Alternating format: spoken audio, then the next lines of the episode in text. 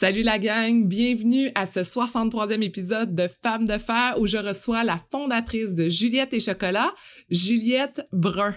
Alors si vous êtes fan de chocolat, vous allez être servi parce que durant l'entrevue, on jase de brownies intenses, de son nouveau livre de recettes, mais on parle également d'entrepreneuriat et du langage qui est compris à travers le monde, celui de la bonne bouffe. On l'écoute dès maintenant. Bienvenue à Femmes de fer, le podcast qui vous aide à atteindre vos rêves les plus fous. Je suis votre animatrice Sophie Montmini, rédactrice, productrice et entrepreneur qui veut toujours tout connaître sur tout. Je vous invite à vous joindre à moi chaque semaine où je m'entretiens avec des femmes inspirantes. Chaque jour, elles atteignent leur plein potentiel et elles vous donnent leurs secrets pour vous aider à réaliser vos objectifs. Vous êtes prêtes? Let's go! Bonjour Juliette. Bonjour Sophie. Ça va bien?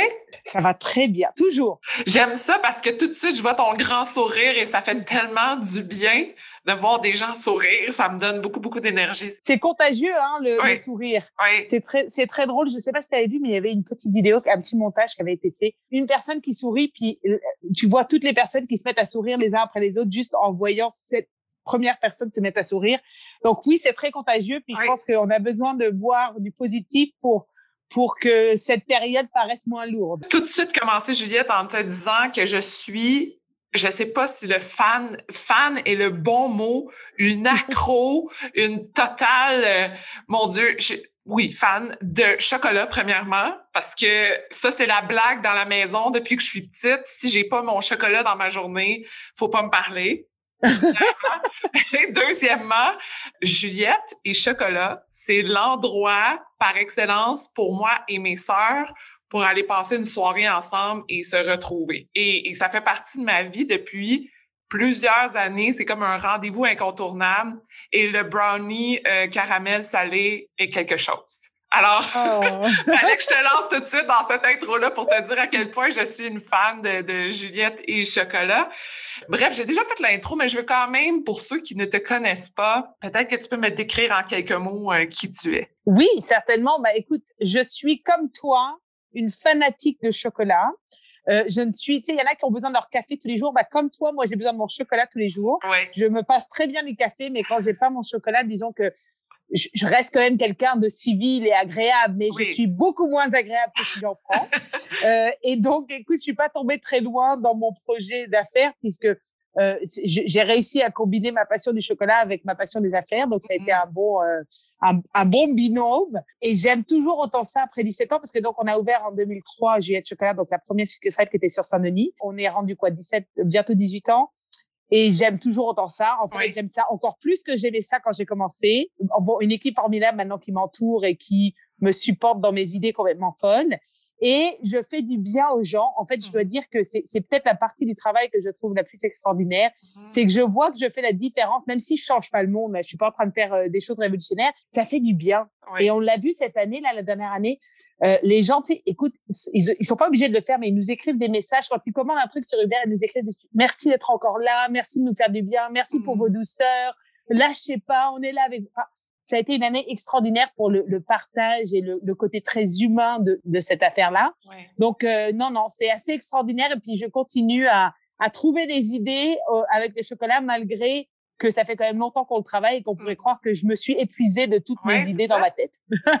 tu es toujours inspirée par le chocolat, il euh, n'y a pas de limite. Je n'ai pas de limite. En mmh. fait, la limite est, est plus euh, dans ce qu'on est capable de faire, dans le volume qu'on fait. Mmh. Euh, parfois, il y a certaines idées qui n'aboutissent pas euh, dans les assiettes de mes invités parce que faisables en petite quantité, mais si je dois le faire dans les volumes de Juliette Chocolat, on n'est pas capable d'offrir le produit tel que je l'avais euh, que je l'avais euh, visionné dans ma tête. Mmh. J'en ai toujours toujours des nouvelles idées. C'est et puis c'est stimulant parce que on se nourrit les uns les autres avec notre créativité. Mmh. Je parler des débuts de Juliette et Chocolat parce qu'en lisant en fait ta bio, je me suis rendu compte que tu as voyagé énormément dans ta vie avant de venir te poser à Montréal pour ouvrir ton entreprise. Et moi, je me suis posé la question est-ce que le Brésil, la Syrie, les États-Unis, la France, euh, est-ce que ça a fait partie de ton développement pour dire le chocolat est partout dans le monde, ça t'inspire. Est-ce qu'il y a eu quelque chose, une petite lumière euh, qui s'est allumée via tous ces voyages-là? bah, La lumière qui s'est allumée, ça c'est une très bonne question, c'est que peu importe où tu es dans le monde, peu importe si jamais tu parles pas la langue, tu ne connais pas la culture, mmh. tu es comme un étranger dans un pays euh, exotique, eh bien, la nourriture rapproche, peu importe dans quelle partie mmh. du monde tu vas être. Ouais. Et c'est c'est un langage universel en fait. La nourriture et les plaisirs de la table, c'est un langage universel. Mmh. Donc pour moi, je pense que c'est ça ce que j'ai appris de mes voyages, c'est que il y a une richesse à connecter avec les gens à travers une assiette, un repas, un dessert, peu importe ce que c'est. Et bon, une richesse aussi de connaître un peu ce que chaque culture peut apporter. Tu vois, par exemple, euh, en Amérique du Sud, le chocolat est apprêté de manière complètement différente qu'on mmh l'utiliserait, par exemple, dans nos pays euh, plus occidentaux, etc. Donc, tu vois, je me dis, c'est des choses que j'ai découvertes grâce à ces voyages. Je pense que mmh. je les aurais découvertes à travers des livres, etc. aussi. Mmh. Mais de le vivre, ça t'imprègne un peu. Puis surtout que moi, j'ai voyagé quand j'étais jeune. Donc, quand on est jeune, on est des éponges. On apprend beaucoup plus. Puis on apprend aussi à être très ouvert à la diversité, à la richesse que chaque personne peut apporter. Et je dois dire que chez Juliette et Chocolat, la nature humaine. Bon, on a un travail qui est très humain aussi parce qu'on touche énormément de gens qui viennent consommer, mais aussi on a beaucoup des équipes qui sont assez importantes dans chaque restaurant. Mmh Donc, je veux dire, le, le, côté humain de ce travail-là est très, très, est très important. Mais je dois dire que je pense que ça, ça a rajouté cet élément très humain dans l'entreprise mmh. que j'aurais peut-être pas eu si j'avais pas eu ces voyages. Donc, est-ce que justement, juste le chocolat pas forcément, parce que j'ai découvert plein d'autres choses euh, à travers mes voyages que juste le chocolat. Mais c'est mhm. vrai que le chocolat, on en trouve partout dans le monde et que c'est assez universel que tout le monde aime ça. Absolument, absolument. Parce que euh, à la base, tu n'as pas fait d'études au niveau de, de la pâtisserie, euh, des chocolats. pour toi, c'était vraiment au niveau des finances. Pourquoi tu t'es dirigé dans cette branche-là au départ? Mon père est dans les finances et c'est hmm. drôle parce que autant mon frère, ma sœur que moi-même, on est tous allés dans les finances. Donc, euh, tu sais, on, on, reproduit un peu ce qu'on voit dans nos familles. Moi, j'ai toujours aimé les chiffres. Les chiffres me parlent beaucoup. Et je pense que c'est une, une, valeur ajoutée pour la gestion d'une entreprise que je comprends euh, très bien euh, ce qui se passe juste en regardant l'état financier. Tu sais, ça, ça, ça, ça, me parle beaucoup. Puis, euh, je pense que d'être proche de ces chiffres, ça permet d'avoir une, une, une, entreprise qui est saine financièrement et qui dure dans le temps. Mais sinon, je te dirais, j'ai certainement reproduit un peu le schéma familial. Mmh. Je te dirais que j'y touche à, cet aspect financier-là, même si je fais pas que ça. Ouais. Mais j'ai quand même le côté créatif avec Juliette Chocolat que j'aurais peut-être pas eu si j'avais travaillé euh, purement en finance, mmh. qui vient un peu équilibrer. Parce que, tu sais, la finance, c'est, on va dire que, oui, c'est plus cérébral, tu es moins connecté avec les gens. Mmh. Là, j'ai les deux, j'ai les deux aspects, donc ça vient pas mal compléter ce que je n'aurais pas eu si j'étais restée uniquement dans les finances. Mmh. Qu'est-ce qui t'a fait passer du côté très cérébral, comme on dit, des finances à des chocolats? Premièrement, comment ta famille a réagi à ça? Et deuxièmement, pourquoi tu as décidé de t'en aller absolument dans le chocolat? Ben écoute, c'est très drôle parce que euh, la question de comment ta famille a réagi, j'ai en fait moi je finissais mes girls, j'étais à six mois de finir mes études, puis J'étais à l'époque sur un visa étudiant, donc euh, je devais assez rapidement décider est-ce que je reste au Canada déjà ou est-ce que je m'en vais? Parce que mmh. euh, je pouvais pas rester avec un visa étudiant et à l'époque c'était quand même plus difficile les visas étaient plus limités que ce qu'on trouve maintenant euh, maintenant il y a quand même pas mal d'options pour les Français mmh. euh, pour venir s'installer au Québec donc il fallait vraiment que je décide ok est-ce que je fais ma résidence ici ou est-ce que surtout en me lançant en affaires je pouvais pas vraiment obtenir un visa de travail parce que mmh. il faut être employé par un employeur etc donc c'était vraiment soit la résidence soit je rentrais en France ou j'allais aux États-Unis parce que j'ai habité aux États-Unis puis j'avais de la famille là-bas. Mais à l'époque, euh, le September 11th venait juste de passer, donc euh, honnêtement, mmh. obtenir des visas c'était assez compliqué, les frontières étaient pas mal fermées. Euh, donc finalement, la décision a été, bah, je vais rester au Québec, on est bien. Et puis le projet de Juliette Chocolat commençait un peu à germer dans ma tête. Je voulais me lancer en affaires. Je m'étais dit, ah, c'est sûr que j'avais pas encore d'hypothèque à l'époque, j'avais pas de voiture, j'avais pas d'enfant, tu sais.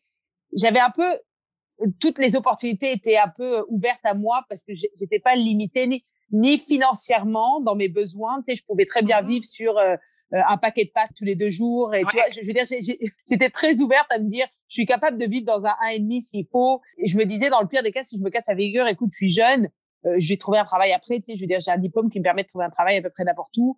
J'étais pas trop inquiète, donc c'était un peu le, le, moment opportun. Puis quand j'ai commencé à, à, à, parler à mes parents en leur disant, euh, euh, j'ai une idée, j'aimerais me lancer en affaires, etc. Ma mère me dit, mais non, mais quelle mauvaise idée, tu vas avoir une famille, etc. C'est pas possible pour une femme de travailler, enfin d'avoir mmh. son propre commerce. En plus, tu es en train de me parler de la restauration, il y a rien de pire pour les horaires. Enfin bon, ma mère pensait vraiment à long terme, famille, euh, et puis tu sais ce que ce que ça implique pour une femme parce que c'est vrai que malgré tout même si on veut l'équité avec les hommes je veux dire le neuf mois il y a que les femmes qui le font pour le moment donc et puis l'accouchement il y a que les femmes qui le font puis il y a le corps doit se réhabituer puis bon bref tu sais il y a quand même une fatigue qui peut s'instaurer avec des enfants, etc. Et mon père de l'autre côté, qui lui a travaillé vraiment dans le domaine financier et dans avec, avec l'administration, etc., qui avait trouvé dans sa vie que il avait plein de, de projets incroyables qu'il aurait voulu qui, dé, qui déboîtent plus rapidement, mais mmh. avec l'administration, tout est très long. Tu sais, il faut passer à travers des millions de red tape et il faut parler à des millions de personnes pour réussir à faire avancer un projet.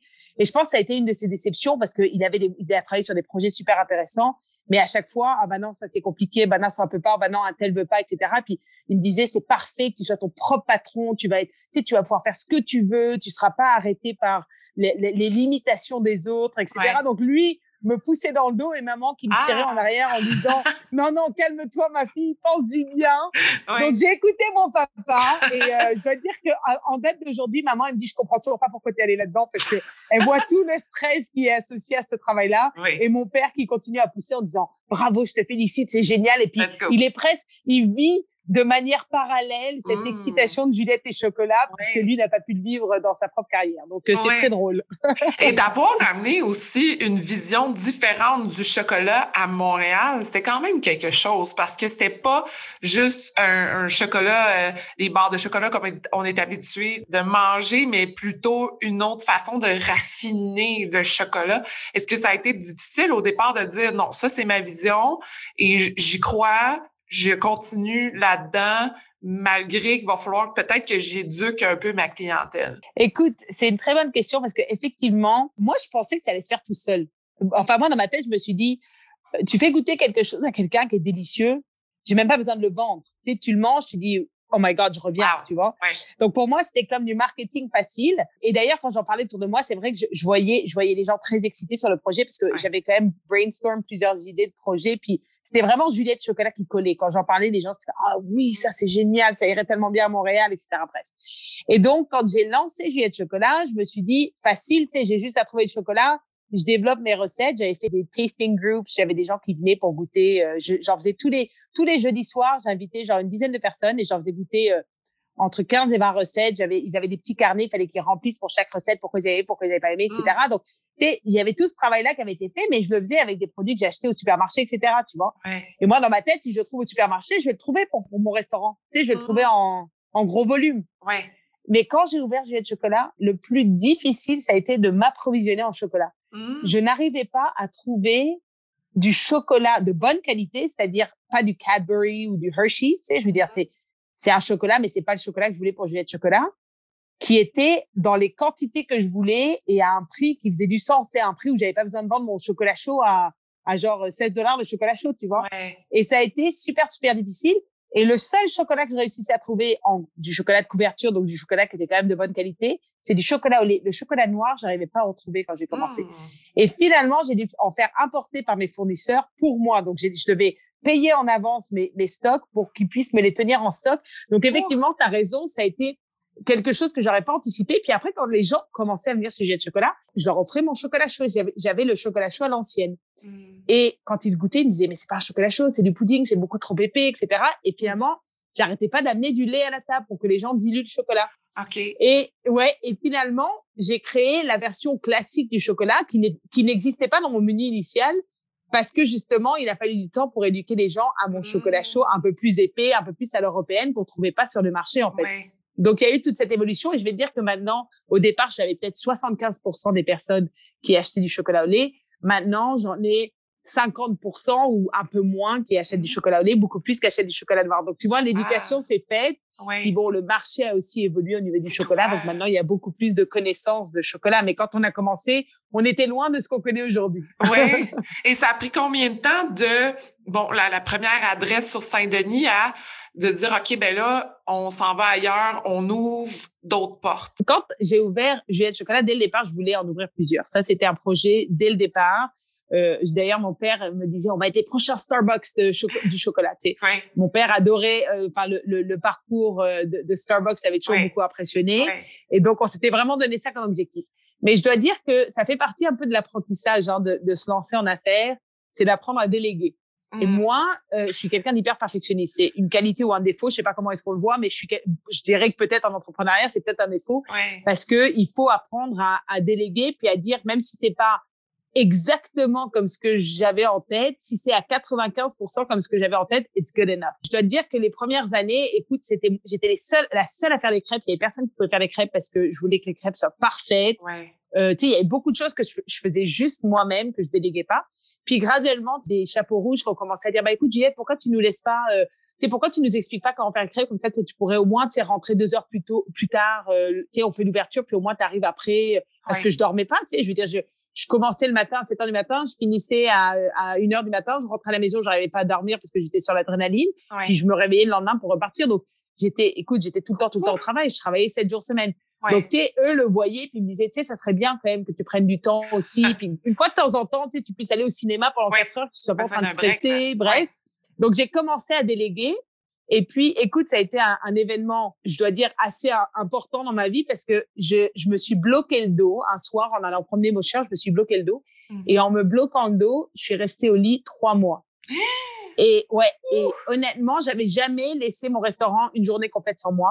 Ouais. Du jour au lendemain, je me retrouve au lit puis j'appelle mon équipe pour leur dire écoutez, euh, ça va pas très bien, mais je pense que je pourrais rentrer le lendemain. Et mmh. écoute, tous les jours, c'était devenu le running gag parce que j'ai rappelé pour leur dire écoute, j'arrive pas plus à me lever. J'arrivais même pas à aller aux toilettes toute seule, tu vois. Donc j'étais vraiment bloquée, bloquée, bloquée. C'était assez intense. Et ben, quand je suis revenue après trois mois de convalescence, le restaurant était dans un état impeccable. Mon équipe n'avait pas bougé, j'avais toujours la même équipe. Mes invités étaient contents, les résultats étaient bons. Tu sais, je veux dire, ça a été un peu le déclic pour me dire peut-être que c'est pas exactement comme je l'aurais géré, mais ça a été suffisant pour pas que j'ai besoin d'être là. Et écoute, je crois que dans le dans l'année qui a suivi, en fait même pas dans l'année, dans les dans les cinq mois qui ont suivi, j'ai ouvert ma deuxième succursale. Et après, j'ai ouvert mon usine de production quasiment aussi dans la foulée. Donc, ça a été mmh. vraiment le déclic. Et puis après, ça on l'a fait de manière beaucoup plus euh, euh, rapprochée. Mais ça a été un peu long. Le déclic, il a, il a, il a fallu que je tombe malade pour que ça marche. oh, c'est quand la vie nous envoie un message pour nous montrer qu'il y a encore quelque chose de plus grand après. Mais oui, exactement, pour nous dire, mais attends, mais tu sais, mon équipe, ils étaient capables de le faire, ils étaient extraordinaires, ils étaient dévoués. Je veux dire, je, j'aurais dû le voir. Mais tu sais, tu, tu, te dis toujours, non, non, mais ça sera pas bon, non, non, ça va pas aller. Puis, mais écoute, euh, tout s'est bien déroulé pendant trois mois. Ça a été vraiment euh, magique. ouais. Et là, tu as installé une équipe que tu appelles tes chapeaux rouges. Je trouve oui. ça on dirait que tu as comme une armée de, de, chocolat en arrière de toi qui sont là pour travailler avec toi. Comment tu as installé ça, justement, cette espèce de... Parce que là, tu as plusieurs succursales, d'installer cette vision-là dans, avec tes employés, de dire on est une gang, puis tout le monde, on est là ensemble? C'est un cheminement qui s'est fait naturellement au départ parce que j'étais très présente de mes équipes. Puis moi, j'ai toujours dit, ensemble, on est plus fort que seul. Alors, c'était, il y, a le dicton qui dit, seul, on va plus vite, mais ensemble, on va plus loin. Puis mmh. moi, j'ai vraiment toujours dit, euh, et puis je le dis encore à mes équipes, ça, ça fait partie des valeurs du Gilet de Chocolat. Si, si tu veux pas travailler en équipe, il n'y a même pas travailler chez Gilet de Chocolat parce que pour moi, c'est il y a, y a, pas d'autre manière de le faire. Et surtout en restauration, tu sais, on le voit. Et puis je le dis à mes équipes, je leur dis, regarde, c'est un tout qui rend l'expérience magique. Si ton serveur est adorable, mais que la crêpe euh, est immangeable, euh, l'invité sera pas content. Si jamais euh, la crêpe est délicieuse, le serveur, le serveur ou la serveuse sont désagréables, l'invité sera pas content. Si ton café arrive froid, l'invité sera pas content. Enfin bon, bref. Puis même si ton invité est pas content, tes chapeaux rouges sont pas contents. Bref, on est tous interreliés. Tu sais, tu peux pas déconnecter une personne d'une autre en disant que on peut chacun opérer dans notre coin sans que ça affecte l'autre personne. Mmh. De, de, toute façon, je parle pas juste chez Jet Chocolat. Je veux dire, je le vois dans ma vie personnelle. C'est comme ça que je gère ma famille aussi. Tu sais, je dis, mmh pour moi, on a besoin de travailler. On est des êtres sociaux. La relation qu'on a avec les autres est tellement importante. C'est ça ce qui nous nourrit finalement. tout le reste va se faire naturellement si on sait qu'on a des gens derrière nous. Puis cette année, ça a été particulièrement souligné, je pense, pour des personnes qui ne vivaient pas vraiment à 100%, de voir que quand on est déconnecté des autres, il y a un malaise qui s'installe. le bien-être de savoir qu'on est entouré, même si on n'est pas côté à côté, dans le sens où cette année, on a été déconnecté les uns des autres physiquement, mais mentalement, moi, j'ai été très bien supportée. Mmh J'avais une équipe autour de moi. Puis tu sais, je dis toujours quand je fais des que je fais des, des conférences ou que je viens de parler de Juliette Chocolat, je dis toujours ça, ça me désole que je sois la seule en avant parce que en fait, moi, je fais juste je, je, suis juste une petite, une infime partie de, de ce que représente Juliette Chocolat et de l'équipe qui m'entoure. Mmh. Tu sais, euh, le, le, terme de chapeau rouge est venu s'intégrer parce que avant on utilisait le terme employé et ça me dérangeait. En fait, je sais pas, mais il y avait quelque chose dans le mot qui me dérangeait. Je trouvais vraiment que c'était très limitant. En fait, on peut être employé dans n'importe quelle entreprise. Et je veux dire, pour moi, c'est pas un travail qu'on fait avec ces personnes-là. On construit quelque chose ensemble. Donc pour moi, tu sais, oui, il y a, y a, une valeur monétaire au travail qu'ils font, c'est normal. Mais il n'y avait pas juste ça. Et je trouvais que le terme employé venait pas compléter ma perception de ce que c'est d'avoir des personnes qui travaillent à côté de nous pour l'amélioration d'une entreprise. Est-ce que d'avoir cette solidité-là te permet maintenant de dire, OK, on peut ouvrir là, encore plus loin, développer plus de produits ou je pense à aller ailleurs que euh, Montréal, le Grand Montréal? Oui, oui, oui, certainement. en fait, c'est un peu le défi. Je te dirais, en tout cas, pour tout ce qui est produit, etc. Oui, c'est sûr, parce que j'ai une équipe euh, qui est aussi motivée que moi à voir la marque grandir. Donc, ça, c'est vraiment génial.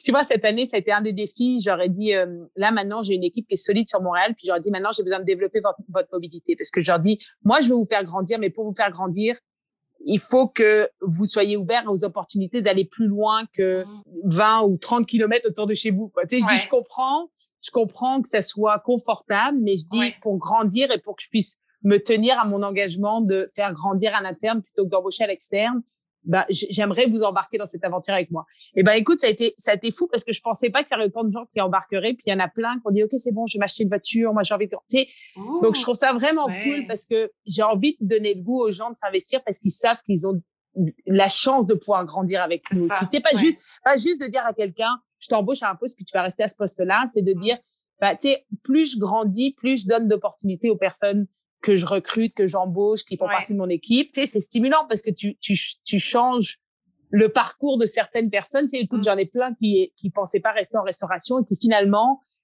bah, ils restent en restauration parce qu'ils aiment ça, tu sais, parce qu'ils ont trouvé un sentiment d'appartenance, ils ont trouvé, euh, tu sais, une entreprise qui leur parle, ils ont, tu vois, c'est, c'est excitant, mais ça reste quand même un défi parce que forcément, quand tu sors de, de ta région, bah, tu tu dois repartir un peu quand même à neuf. Je, suis mmh. consciente que je vais pas pouvoir prendre toute mon équipe et toutes les embarquer en Ontario. Ou, Donc, il, faut quand même composer avec des, des, nouveaux membres qui vont devoir rentrer. Mais en même temps, sais, moi, mon projet, c'est si jamais j'ai à grandir corp parce qu'on est, on est corpo actuellement, toutes les succursales sont corporatives.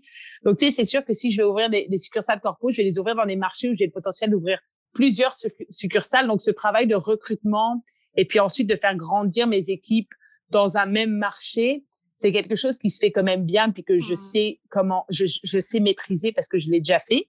Puis après pour tout ce qui est comme croissance plus loin ou dans des régions peut-être où il n'y a pas le potentiel d'avoir autant de jus de chocolat, bah c'est sûr que l'idée de se dire bah on va plutôt aller avec des franchisés opérateurs dans ces mmh. dans ces coins-là parce que tu sais ils ont déjà leur réseau de contacts, ils ont ils connaissent leur région. Tu sais je préfère avoir quelqu'un qui va venir intégrer Juliette Chocolat de la bonne manière, dans, dans, dans leur ville que mmh. plutôt moi qui suis française qui tu sais je veux dire je connais pas Trois-Rivières euh, je connais Québec pour le plaisir d'aller visiter Québec mais de dire que je serais capable d'opérer un commerce dans un, un marché qui est quand même différent de celui de Montréal je préférerais mmh. avoir quelqu'un tu sais qui connaît bien euh, qui connaît qui connaît mieux la région qui connaît bien les, les, les élus euh, etc oui, oui, je comprends J'espère que vous aimez l'entrevue autant que moi et pour suivre toutes les nouvelles du podcast Femmes de Fer, je vous invite à vous abonner à la page Instagram Femmes de Fer Podcast.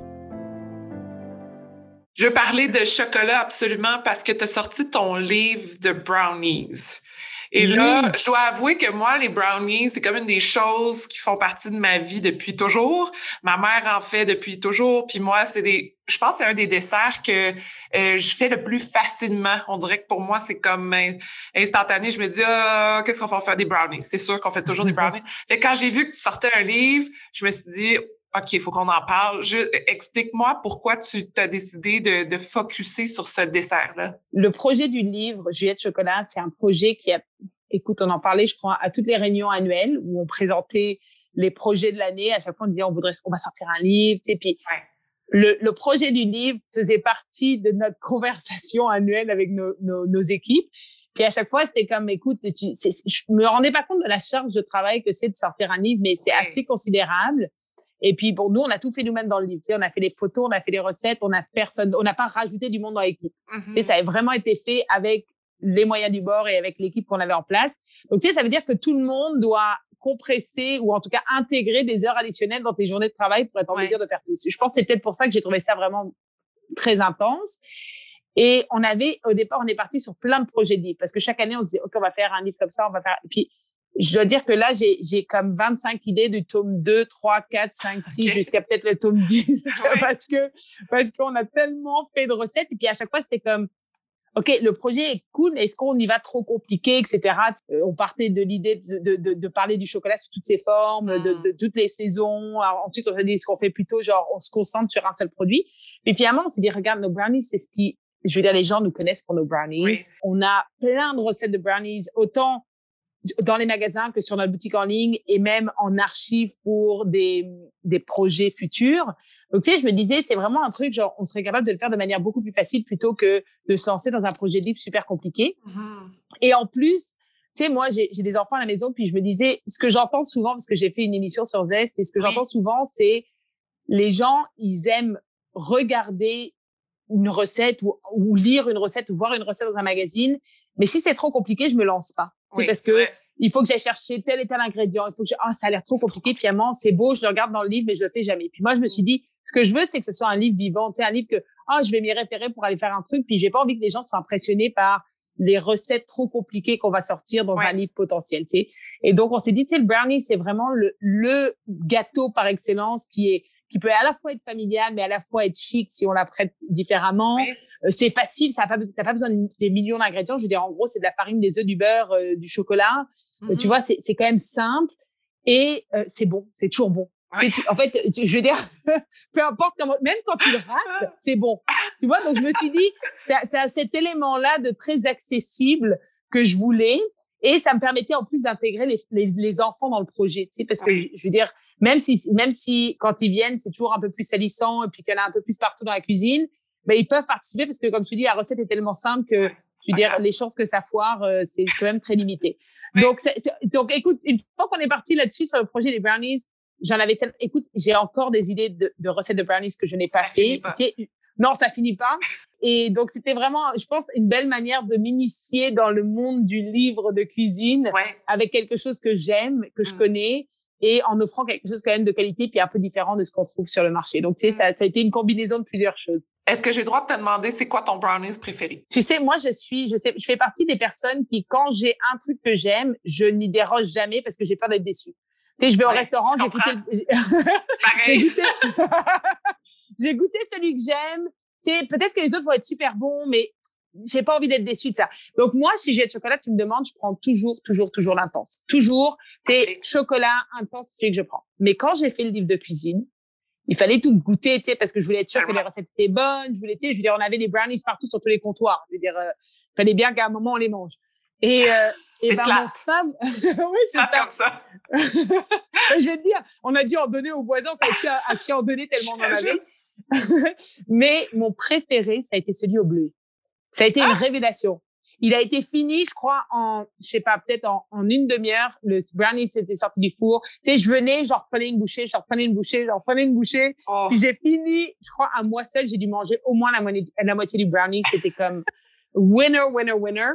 Et euh, je crois que quand je l'ai fait, mais je me souviens plus, mais en tout cas, les, les, les bleus étaient de saison. Donc, tu sais, c'était comme, mmh. c'était, c'était magique, la combinaison. Ouais. Puis, tu sais, c'était, c'était à la fois chocolaté, mais tu avais vraiment le goût du bleuet dans la bouche. C'était vraiment magique. Donc voilà, écoute, je suis sortie de mes habitudes, je suis allée vers un, quelque chose que je n'aurais pas pris. C'est ça, C'est mon préféré du livre. OK, ben je suis vraiment surprise parce que j'avoue que c'est pas nécessairement le premier vers lequel je vais me tourner mon aussi au bleuet, mais là, tu me donnes vraiment le goût. C'est quand la pâte est tellement facile à manger que on n'en finit plus finalement.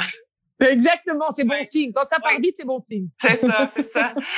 en terminant, je veux savoir, euh, on a parlé un peu de où Juliette et Chocolat va s'en aller. Est-ce qu'il y a un projet précis sur lequel tu travailles présentement à part tes franchises? Une des choses qu'on a développées pendant le, le confinement, c'est de sortir Juliette Chocolat plus dans, dans la grande distribution. Mm-hmm. Donc, on a sorti nos fondus euh, dans tous les métros. Donc, ça, ça a été un projet, même chose. Euh, on pense qu'on appelle métro, puis on leur dit, est-ce qu'on pourrait vous présenter ça? Non, non, c'est vraiment un projet de longue haleine.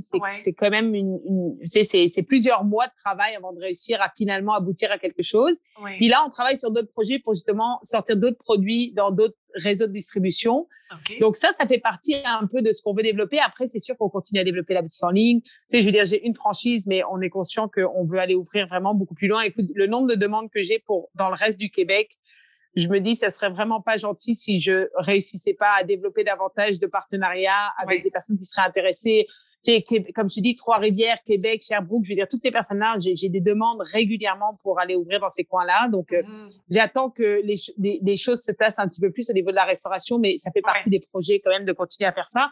Puis après, tu sais, écoute, moi, je suis très ouverte à la vie. Donc, c'est toujours, il y a des choses qui se présentent parfois que tu n'aurais pas anticipé mmh et puis euh, qui font du sens au moment où, au moment où elles arrivent. Ouais. Donc, tu sais, je me laisse ouverte à ce genre d'opportunités-là. Euh, je sais pas s'il y aura des choses qui seront très, très différentes de ce que j'ai fait ou mais, mais je me laisse, tu vois, de continuer à développer, par exemple, mes conférences, de continuer à, à, à regarder la, la possibilité de, de développer peut-être une autre entreprise. Je suis quelqu'un qui aime bien quand ça bouge. Donc, disons que si ça reste euh, trop monotone, je m'ennuie. Donc, euh, tu vois, mmh. si, si, les, si les opportunités se présentent, tant mieux. Sinon, je vais les, je vais les développer moi-même. Mais attends, femme d'affaires et maman de cinq enfants, tu trouves que ça bouge pas assez? bah, écoute, je, je me surprends moi-même, je me surprends. Tu sais, mes enfants grandissent, hein, on dit, on dit toujours que c'est quand ils sont petits, c'est un peu plus difficile, mais quand ils grandissent, bah, je dis pas que c'est plus facile, mais en tout cas, c'est c'est une gestion qui est différente. Tu sais, au niveau de ce que on leur enseigne, mmh. euh, je veux dire pour moi de leur montrer que on, on peut euh, développer différents projets, puis tu sais avoir des passions qui sont différentes que de celles qu'on on a comme métier, tu vois, sans pour autant que ça soit genre des projets complètement fous, mais de mmh. leur montrer que si jamais tu as une envie, si jamais tu as une passion, s'il y a quelque chose qui te qui te motive, on peut jongler plusieurs euh, plusieurs pommes en même temps quoi. Tu sais, mmh. je suis pas obligée de rester à deux pommes. Puis les enfants aiment bien participer donc tu sais ça ça fait partie aussi des projets de famille, c'est de trouver des choses qui nous permettent à nous tous de de, de continuer à travailler ensemble sur des, des choses qui nous stimulent ensemble. Donc, euh, mmh. non, non, très ouverte à, à, à, oui, oui, à en prendre un peu plus. Enfin, peut-être pas un sixième enfant, mais euh... je sais que c'est encore loin, mais est-ce que tu vois une certaine continuité, une dynastie au niveau de l'entrepreneuriat dans ta famille? Ah, c'est drôle. Je te dirais que oui, peut-être un peu, mais pas tous. Il y en a certains, ils ont aucun intérêt pour ça. Tu sais, je leur dis, ah, t'aimes bien faire ça, pourquoi est-ce qu'on ferait pas ça? Ou tu sais, j'essaye de, de voir s'il y aurait de l'intérêt mais pas du tout, du tout, genre même pas une lueur d'espoir. Mais tant mieux, tu sais, je veux dire, en même temps, je pense pas que ça soit fait pour tout le monde d'être entrepreneur. On en parle beaucoup, c'est quelque chose qui est très à la mode. Mais je pense qu'il y a des personnes qui sont faites pour être entrepreneurs. Je pense qu'il y en a d'autres qui aimeraient être entrepreneurs, mais ça prend des reins solides. Ça prend, tu sais, je veux dire, moi, je le vois, le stress, il est quand même pas mal tout le temps assez intense. Oui, c'est ça. moi, je suis quelqu'un qui stresse pas trop, mais ça n'empêche que il y a quand même des moments où je me dis, holy shit, comment je vais tout faire? Donc, tu vois, moi, dans ma tête, je me dis, j'ai pas envie de pousser vers quelque chose qui va les rendre malheureux. Tu sais, j'ai mm-hmm. des enfants, j'en ai certains qui sont plus angoissés, angoissés que d'autres, tu vois? Donc, euh, pour moi, c'est comme, euh, non, non, je préfère que tu aies un, un, un, revenu stable, un boulot où tu sais ce que tu as à faire, ton cadre est là. Il y y a un côté très agréable aussi d'être employé, tu sais? Oui. Je veux dire, euh, il y a une pression qui tombe des fois. oui, oui, la pression tombe. Et puis, tu sais, je veux dire, tu peux aussi te développer personnellement énormément dans une entreprise. Tu sais, il y a des entreprises qui sont extraordinaires, dans lesquelles on a envie de s'investir, puis on a envie de grandir sans pour autant être le, le, le big boss. Oui. Donc, tu vois, je pense que cet équilibre-là, j'essaie de leur enseigner en leur disant, oui, c'est possible, mais je veux pas forcément qu'ils reproduisent pour reproduire. Je pense que c'est peut-être ce qui m'a manqué, moi, et, et, je pense que maintenant, on le, fait beaucoup plus avec les jeunes, c'est de voir le potentiel de ce qui est possible de faire mmh. en tant que métier. Tu sais, moi, à 17 ans, tu me demandais quoi faire, je veux dire, euh, il y a des métiers que je, je savais même pas ce que c'était. Comment tu fais pour choisir? Maintenant, on en parle beaucoup plus jeune. Il y a des, tu sais, il y a des journées carrière. Les parents viennent parler de ce qu'ils font, etc. Donc, je pense que tu as plus l'opportunité d'y réfléchir en mmh. avance. Mmh. Puis je dirais aussi qu'on est dans une, euh, une période où tout le monde peut avoir plusieurs carrières dans sa vie. Mmh. Avant, tu sais, tu avais une carrière et puis tu faisais ça toute ta vie. Oui. Mais tu le vois beaucoup plus maintenant. Tu peux commencer dans quelque chose, faire ça pendant dix ans, puis te réinventer, puis refaire une autre carrière et même se réinventer à 60 ans. Tu sais, je trouve ça extraordinaire, en fait, de me dire, tu peux avoir quatre vies et être heureuse dans ces quatre vies-là, te trouver quelque chose qui te passionne selon où est-ce que tu es rendu dans ta vie, mmh. des enfants, pas d'enfants, etc. Donc, je leur, je leur parle un peu de tout ça. Puis moi, je dis toujours, euh, je, veux les empower, je veux qu'ils soient, qu'ils soient assez ouverts d'esprit, qu'ils se disent, oui, je peux faire ce que je veux à partir du moment où je le fais bien, où je mmh. m'applique, etc. Les, les limites ne sont pas là, tu vois? Absolument, absolument. En terminant, je veux savoir, Juliette, qu'est-ce que ça veut dire pour toi, femme de fer? Quelqu'un qui est, qui est bien enraciné, quelqu'un, tu sais, qui a des bases solides et qui est capable de bah, je dirais peut-être s'ajuster selon la situation, sans pour autant changer la manière dont on fait les choses, mais juste être capable d'être euh, d'être d'être malléable, d'être euh, ajustable, adaptable à la situation. Tu vois, je je me dis euh, de savoir d'où tu viens, de savoir c'est quoi ce qui te ce qui est important pour toi, puis ensuite d'être capable de t'ajuster mmh. selon la situation sans bouger de cette base-là qui est importante et qui qui fait la force de chacun. Si les gens veulent connecter avec toi, Juliette, ou peut-être plus avec l'entreprise, euh, dis-moi comment peuvent-ils euh, te contacter? Écoute, moi, je fonctionne beaucoup par courriel, mais sinon sur les réseaux sociaux, Écoute, j'ai un, un compte Facebook, j'ai un compte Instagram, mais pour être très honnête, ce n'est pas moi qui les ai créés. Je n'étais pas quelqu'un des réseaux sociaux du tout. Mm-hmm. euh, et je me suis un peu lancée dans l'aventure des réseaux sociaux parce que mon équipe avait créé une page Facebook Juliette Chocolat, puis ils avaient créé une page Facebook Juliette Choco, donc qui,